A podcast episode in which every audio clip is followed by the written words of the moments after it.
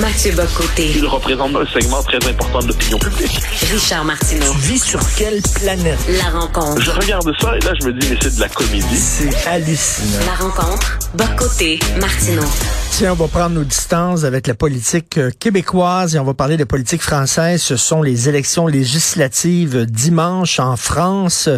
Euh, Est-ce qu'on va voir une rebuffade contre Macron? Alors, alors, en fait, c'est assez particulier parce qu'au début, Emmanuel Macron croyait que sa majorité viendrait presque naturellement. Dans le système politique français veut que quand le président est élu, la majorité législative suit presque naturellement. Ensuite, Emmanuel Macron est dans un discours où il y a lui et pas d'alternative possible. Donc, la Macronie absorbe tout l'espace du raisonnable et de la raison, et au-delà, il n'y aurait que les extrêmes.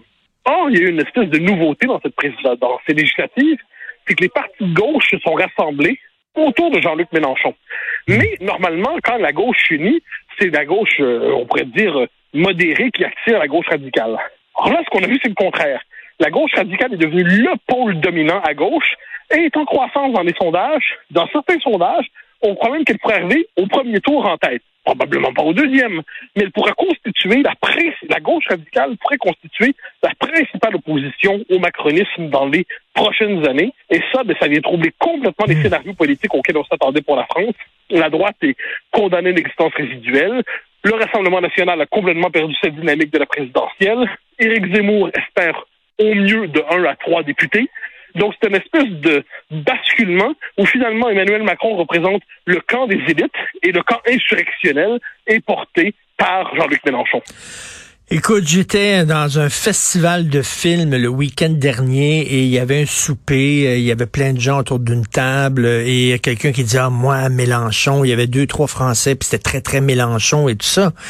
Et je me disais, c'est fou la, la complaisance envers cet homme qui est un radical, qui est un extrémiste. Jamais ces gens-là feraient preuve de, la même complaisance envers des radicaux de droite.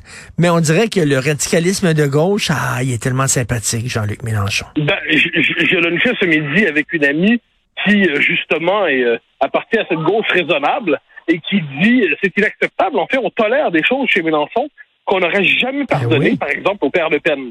Or, les deux, sur certaines questions, ne sont pas loin de se répondre. Je donne deux exemples. Quand on lui demande est-ce que euh, Éric Zemmour, euh, qu'est-ce que vous pensez d'Éric Zemmour? Il dit, eh ben, est-ce qu'Éric Zemmour est antisémite? Il dit, Éric Zemmour, fondamentalement, reproduit des schèmes culturels juifs notamment le refus de la créolisation, donc de se marier avec les autres, et un entre-soi communautaire et sectaire. Imagine un homme de droite dire une chose comme ça. Ça fait de scandales, des scandales pour les prochaines années. Ça le marque à jamais. Mais non, chose, ça passe comme ça. Ça passe dans le beurre. Puis quand on a parlé de Mohamed Merah, celui qui à Toulouse a fait une tuerie effroyable, ben qui oui. avait visé des jeunes enfants juifs et tout ça, eh bien lui, il dit, vous allez voir la, la quand la présidentielle se présente, le système génère inévitablement une affaire Mera comme ça pour être capable de canaliser la colère sur les musulmans. Donc, il verse ça dans le complotisme le plus marqué pour parler de l'affaire Mera qui a entraîné quand même la mort d'enfants juifs. C'est un acte terroriste qui inaugure en fait la séance terroriste que l'on sait en France aujourd'hui. Et, Et euh, ça, on lui pardonne, encore une fois. Donc, c'est comme si les déclarations de Mélenchon ne l'engagent jamais, parce que puisqu'il est de gauche, il est en soi pur, et ensuite, ses dérapages sont circonstanciels, alors que l'homme de droite est fondamentalement mauvais, et ses dérapages révèlent sa vraie nature. Et, et en plus, sa complaisance vis-à-vis -vis Poutine, quand même. Oui, ah ben, ah ben ça, il n'y a pas de doute là-dessus.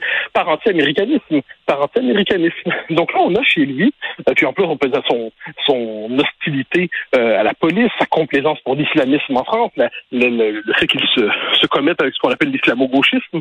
Donc tout ça, tout ça, ça marque le mélanchonisme. Mais pourtant, pourtant, il réussit à percé en ce moment, et puis réussit à agréger toute une figure d'une série de gens de gauche qui se disent bon, bon on va passer par-dessus ça parce qu'avec lui, on a une chance de gagner. Mais c'est pas n'importe quelle victoire, c'est une victoire d'un homme qui tient les propos, qui, tenu par d'autres, vaudrait condamnation définitive à l'extrême droite jusqu'à la fin de leur jour. C'est fascinant. Mais, mais pourquoi cette complaisance envers lui? C'est quoi? Parce que c'est un bon, un bon tribun, un bon orateur, c'est un bon mononcle qui veut notre bien, c'est quoi?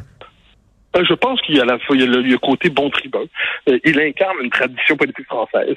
Euh, il y a le côté révolutionnaire. Je pense qu'il y a à gauche en France toujours de la nostalgie de la révolution et on aime les tribuns qui incarnent cette possibilité, cette vigueur révolutionnaire. Il y a aussi le fait, je pense, qu'il euh, il a capté l'énergie contestataire des temps présents et il en fait quelque chose politiquement. Puis je crois vraiment qu'il y a une dimension presque religieuse, entre guillemets, c'est que l'homme de gauche est marqué par la révélation. Fondamentalement, il est bon. Mais quand il se trompe, ce sont des, des, des dérapages circonstanciels qui ne l'engagent pas.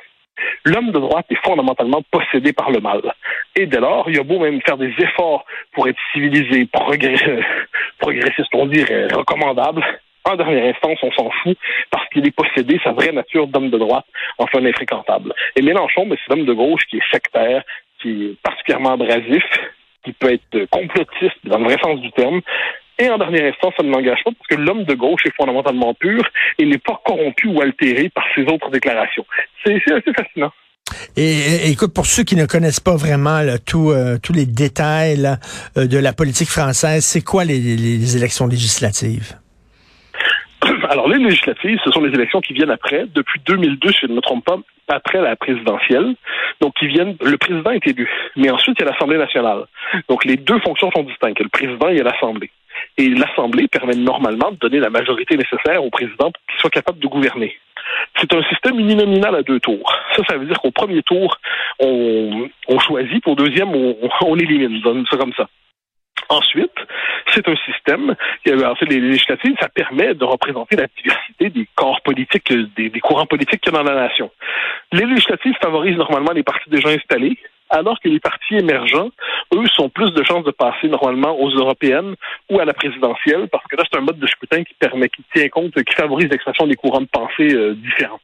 Mais c'est des, des, élections essentielles, parce que le but de Mélenchon, c'est s'il réussit à avoir un gros groupe dans ses rêves les plus fous de devenir euh, euh, la majorité, il veut transformer Emmanuel Macron en président fantôme, en président ectoplasme. Hmm. Pourquoi? En disant, ben, vous avez peut-être été élu pour bloquer Marine Le Pen, mais vous n'avez pas de légitimité, vous n'avez pas de programme. Vous avez été simplement un barrage contre Marine Le Pen. Maintenant qu'il faut choisir un programme, ce sera pas le vôtre qu'on va choisir, c'est le nôtre, celui de la gauche radicale. Ben, ça, c'est l'enjeu des législatives. Ben, je trouve ça intéressant quand tu dis qu'il n'y avait pas de programme, parce que moi, euh, avec la distance, je, je bien sûr, je n'ai pas le nez collé sur la politique française comme toi, mais tu sais, bon, Le Pen, euh, Marine Le Pen, je sais c'est quoi son programme, tu sais, je sais, je sais c'est quoi ses couleurs, je sais sa vision de la France.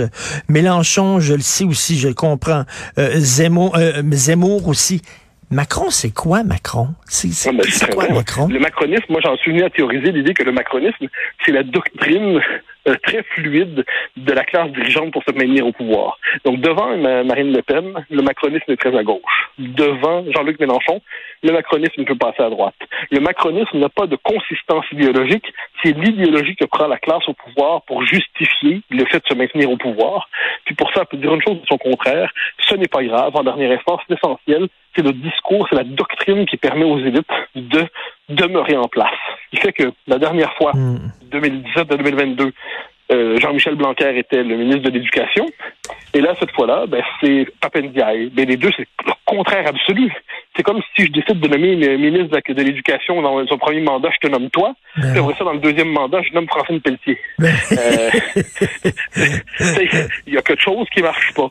Bon, ben, c'est ce qu'a fait Emmanuel Macron, qui en ces matières est d'une flexibilité idéologique et on comprend que l'essentiel, c'est que c'est une classe au pouvoir qui se maintient au pouvoir de toutes les manières possibles aujourd'hui. Et on sait bon, qu'il vient du milieu des banques. Il y a des gens comme Michel Onfray, par exemple, qui n'arrêtent pas de répéter, c'est le candidat du néolibéralisme, euh, des banques, de la haute finance. Euh, t'en penses quoi de ça?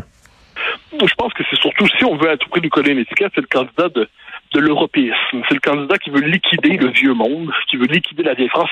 C'est l'homme de la modernité intégrale. Alors, c'est un homme brillant, Macron. Hein. Donc, il est capable d'embrasser les différents visages. Euh, il a déjà envoyé des clins d'œil aux monarchistes français en disant depuis qu'on a coupé la tête du roi, la France ne sait plus où elle est. Il est capable d'envoyer des signaux à la France plus traditionnelle, mais des signaux à la France multiculturelle. en fait, il peut envoyer des signaux à tout le monde. Je pense que le fond du macronisme, le, là où sur le plan doctrinal ça ne change pas, c'est l'adhésion à l'Europe qui est vu comme euh, la prochaine étape de l'histoire française et c'est un refus de la souveraineté nationale. Ça, je pense que c'est le, Hmm. le véritable déterminant. Pour le reste, il est capable d'être une chose et son contraire. Ça ça change pas. L'essentiel, c'est de se maintenir au pouvoir. Euh, Mathieu, euh, je reviens au Québec rapidement. Il y a un docteur, un psychiatre qui devait prononcer une conférence dans le cadre d'un symposium portant sur le racisme dans, la, dans le milieu médical.